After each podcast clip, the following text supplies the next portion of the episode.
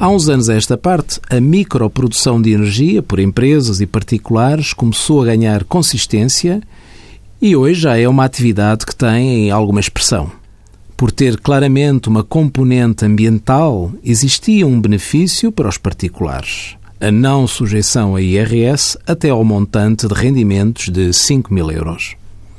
Mas este benefício foi revogado para 2015 pelo que todos os nossos ouvintes e contribuintes que tenham estes rendimentos devem incluir o valor total dos rendimentos obtidos no campo 401 da Declaração de IRS, modelo 3, caso estejam enquadrados no regime simplificado.